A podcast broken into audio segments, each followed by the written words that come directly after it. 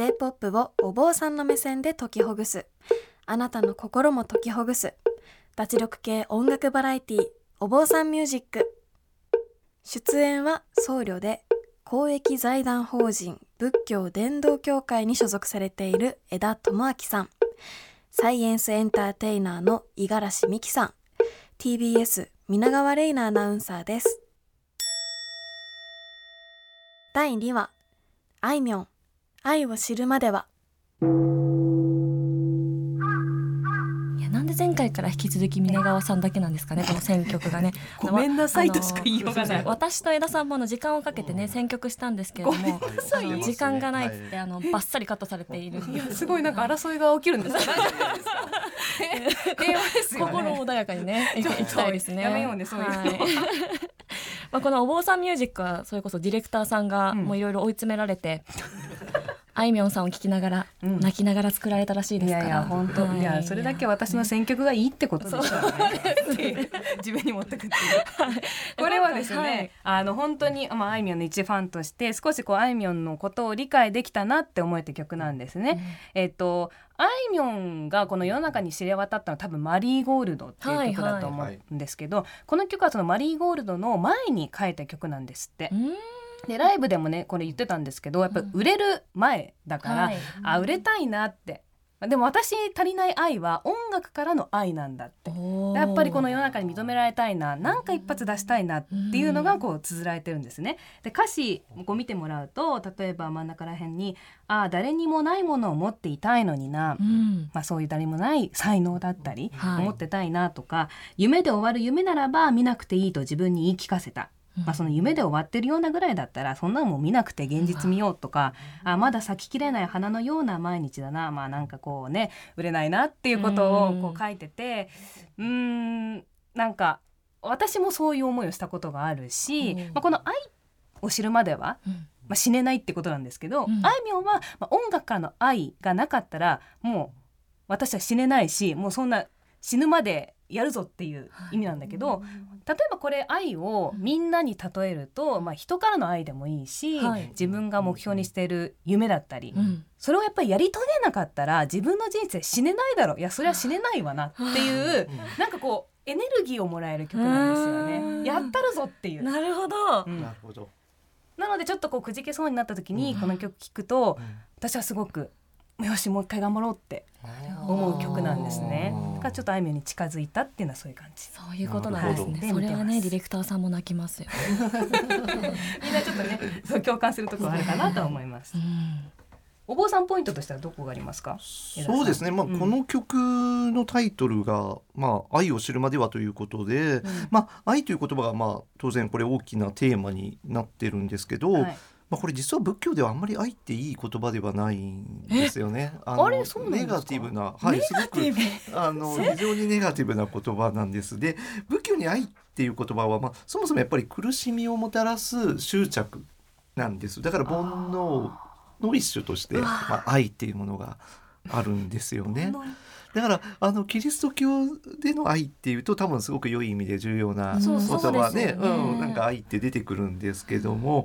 だから結構仏教だで愛っていうとちょっとこれはそういう執着というか真逆になっちゃうんですよね。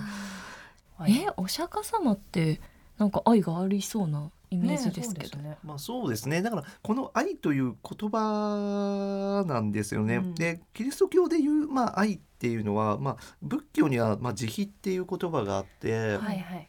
それが結構この、まあ、仏様が持つなんですかねこう無限の優しさというか、まあ、それがまあこう慈悲なんですよ。だから、まあ、愛っていう言葉だとその執着のあれになっちゃう。んですよ仏教だとですね、うん。だからこうそのお釈迦様とか仏様が持つ優しさっていうのはなんかその慈悲で慈悲というふうな感じの解釈の仕方というかそれでこう多くの人にそのねこう変わらずこう優しさを注ぎ続けることができるわけなんですよね。で私たちってこう持つこの愛って結構微妙なもので、こう逆に人を愛すれば愛するほど、ね、こうその人から冷たくされたりなんかされるとすごく落ち込んだり、うん。その逆にその愛してる人に対して憎しみが湧いてきたりもするわけですよね。ですからこう愛って、まあ、すごくいい感じの言葉になりますけど意外と愛と憎しみって表裏一体というか愛憎ってやつですいね。愛すれば愛するほどそれが憎しみにいってしまう。そして見返りも求め見てしまう。返りも求めてしまうということなんですよね。だから愛っていうのはそういう苦しみをもたらす要素だから、まあ、仏教ではこうネガティブに捉えられる。です。ですけど慈悲っていうのは、まあ、その仏様が持つそういう優しさっていうのはもうやはりこうどんなそういうね、えー例えば、まあ、いろんなトラブルがあってもずっと変わらずずっと延々とこう優しさを注ぎ続けることができると。だからそこが愛と違うというか人間の持つ愛のちょっと限界といいますかね。その時はその人に対して優しくしようとか尽くそうって思っていてもそれが果たしてずっと続くかっていうと、まあ、なかなかそこが難しいというところはあるかもしれないですね。愛を知るまでは死ねないんだっていうのは何て言い換えればいいんだろうだからこれ多分慈悲みたいなもんなんでしょうけど、愛っていうのが多分あいみょんさんにとってのうん。この愛っていうのは多分なんかちょっと仏様の慈悲みたいなのをちょっと表してるのかなっていうのは感じはしますけどね。う辞表を受けるまでは死ねない。なんかすごいいかついタイトルになったんですけど。多分またねあいみょんさんって違うあれでちょっとね、またいろいろこう違う。だから愛ってだから人によっては受け取り方っていうかあれが全然違うんですよね。うん、すごくそうか。求めてでもしまいがちですよね。まあそうですね。そういうそのなんか自分の拠り所として。そうなんです、そこのところがこうやっぱ難しいところなんですよね。だから非常にこの愛っていうのはなんかいろんな解釈いろんな人人によって捉え方って全く多分愛という言葉からの捉え方で違うんですけど、はい。まあですけどまあ仏教で言うと結構これって煩悩の一種執着でした。だという苦しみを引はい。き起こす原因ですよっていうふうなことが捉えられてる。でもう一つポイントがありますか？そうですね。それそれまさにその執着とも関わるんですけども、えー、とこの歌詞の中で「無理やりに抱きしめてた心を今ほどいて」っていう歌詞があるんですね。すね。無理やりに抱きしめてた心を今ほどいてって、うん、これってなんか結構その無理やりにこう抱きしめてた心ってなんかここれって結構執着から離れるみたいな感じの受け取り方がこの部分できるかなと思うんですよね。だから、まあ、仏教では基本的にまあこうなかなかまあ人間っても絶対に全ての執着から離れるということは無理なんですけれども、まあ、こう結構執着から、まあ、愛もそうですけどね離れることを説くわけです。だから歌詞のこの部分ってこう執着から離れることをまあちょっと指しているというふうに言えるんじゃないかと思います。であとこのそういう価値考え方とか価値観とかものでも何でもそう、まあ、人でもそうなんですけども、そうそうだからこう人間ってなんかいろんなものにこうしがみついて執着するんですけれども、それをこう手放すことによって何か別のものが手に入ることってやっぱあるんですよね。だからね。そうですから座禅の言葉禅の言葉でも有名な言葉でその放てば手に見てりっていう言葉があるんですね。だから手放したらその別のもので何かがこう満たされるとか、うん。そう手に入って満たされることがあるっていうそういう有名な「放てば手に見てり」って言葉あるんですが、まあ、ですけどなかなかね人間ってそういうこうしがみつくそういう価値観とかうん。考え方とか、まあ、そこに固執するっているところって結構あってなかなかそれを手放す勇気っていうのがねなかなか持てないのが難しいですまあなんかそれがね人間なところもあるんですけどね。うん。えでもどうですか？皆川さんはなんかあんま執着しなそうなイメージが 執着はもうしないのよ。私はなんか執着はしない って決めてるから。それは何があったんですか？いやもうだから逆に執着しすぎてたことがあったから、はい。そうするとやっぱ報われないんですよね。うん。とかなんかやっぱ見返りをやっぱ常に求めてる自分に気づいてうん。自分が苦しいんですよ。私はやっぱりこのぐらい注いでいるのに、うん。なんで帰ってこないんだなんでこうしてくれないんだって言ってイライラするの自分じゃないですか、それをねこう肌から見た時にあれなんか自分は要は苦しんでるなと思ってそれはもう全て手放した方が楽になれるんじゃないかって。手放すと本当にはい。全然また違った角度の幸せやってくるんですよ。その幸せをねキャッチできる感度うん。なるんですよ。いや本当にそれだから手放した方がいいものは手放した方がいい。もちろん執着って大事なことだと思うんですよ。その何かに向かって努力するっていうのは大事なんですけれども、でも逆に言ってそれによってこう苦しみっていっぱいやっぱりあったりして、うんでだからどうしようもない時にはこうなんだろうそういうところから逃げるとか距離を置くっていうのもまあ大切ですよっていうのがまあ仏教の教えの中にちょっとあるのかなというのは思いますよね。え五十嵐さんは執着に関してはするタイプですか？いやもう私はもう逃れられないです。そこから。もう日常常に常に寝てる時も。執着？はい。いやそうですね。まあ基本的にその研究対象が決まれば、うん。もうそこにロックオンしちゃうっていう、あそれはそうですよね、はい、なんでもう逆に執着し続けないと、うん。研究できない。そう進まないみたいな感じになっちゃうっていう確かに。はい、あるんですよね。人に対して、人に対してはなんかまあいつかこうモールス信号でうん。こう愛してるのサインを送り続けるっていうことがまあ夢なのでまあねちょっと。送り続けられた方はたまってないじゃん。すごいもう執着ですよね。でも人に対する執着はやめた方がいい。なるほど。今すごいアドバイスをいただいてる。そうですね。本当に。あの人っうてんすごいなんか持ってますよ。だから何があったんですか？これ皆さんに言いたい。本当に。はい。一人の執着は手放した方がいい。だからその何があったの？本当に何が？いや本当にうんちょっと言えないけど、はいはい。言えないけど。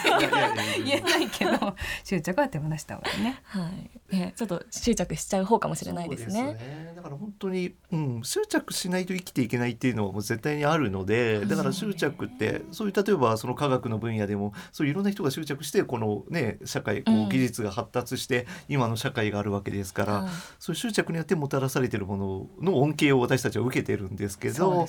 まあでも一方その執着っていうのはそういう苦しみを生み出す側面がありますよっていううん。捉え方が大事ってことですよね。うん。うん。なんか皆川さんみたいにどうやったらなれるのかなって思って。一旦手放してみるんだよね。え、何？執着だって苦しくない？あ苦しい。んですよ。はいはい。本当に苦しい。それこそなんかハッピーな感情一つも生まれないですから執着してて。だから私何高校生の時絶望して毎日泣いてたんだから。本当にね暗くて苦しいんですよ、うんでもその苦しさをどうやって抜けられるかなって思った時にああもう一旦手放してみようと思ったんですね、うん。もうそれは手放してもう幸せにならないかもしれないけど、でも今のこの気持ちを あの空にするには手放すことしかできないなって思って手放してうん。みたの。手放すのもすごく勇気いる。はい。怖い、うん。けど手放したらあこんな心って楽になるんだいやーそれで焼肉一人で行くようになったんですね。なるほど。がっつり食べますよ、はいはい。他に、うん、他にお坊さんポイントは？そうですね。あともう一つポイントがありまして、これまあその手放すことをまあちょっとこう解いてるのかなという部分もあるんですけど、うん。あともう一方でですね、うん。この歌詞の中で誰にもないものを持っていたいのにとかですね、優しい心を持ちたいのだけれどみたいな、うんうん。このちょっとないものでだり感が乱すかなっていう。そんな視点で聞いてないですよ。ちょっとないものでだり。欲が深いって。あいやいや別に欲ではないんですけどちょっとこう、まあ、分かるんですけどね、うん。こう持ちたいって。誰でもそういう気持ちって。ありますよね、うん、それは大,、まあ、大切な部分もあるんですがあの仏教にグフトックって言葉があるんですね。あの求めても得られないっていうことによる苦しみ。求めるものが手に入らない苦しみを表す言葉があります。これがまあ苦しみな人間の苦しみにあるんですよね、だから確かにこうね努力してこう自分にないものを欲しいって思うことももちろん大切ですけれども、そうやってこうあまりにも強く思いすぎてるとそこからまた悩みや苦しみがまだ大きくなっていくと。いうことなんですね。だからまあ難しいんですけど、まあだからまあ私たちもこうなんだろうこう今自分の中にあるもので何とかするっていうんですかね。うん。このよく料理を作る際に、なんか冷蔵庫の中のあり合わせのもので作るとかっていう言葉あるじゃないですか。ねうん多分あり合わせのものって多分あの時しか出てこない言葉のような気がするんですけどほとんどあんまりでもこれって結構大切な感覚じゃないかなと思うんですよ。だから今自分が持ってるものの中で何とかしようとするっていうんですかね。はあ。その外から何か何か欲しい何が欲しいって言ったらこう欲ってキリがないんですけれども、その今持ってるものの中で何とか最高のものができないかっていう感覚、それがねこう一つ。まあもちろんそのねないものねだりの習性ってそれも煩悩は消えることは死ぬまでないんですけど、なんかこう私たちの中にももちろんそういう優しさでもそういったね、えーまあ、慈悲とまではいかないですけど、うんまあそういう心もありますので、まあ、それをこうじっと自分で観察してそれをこう磨くというか、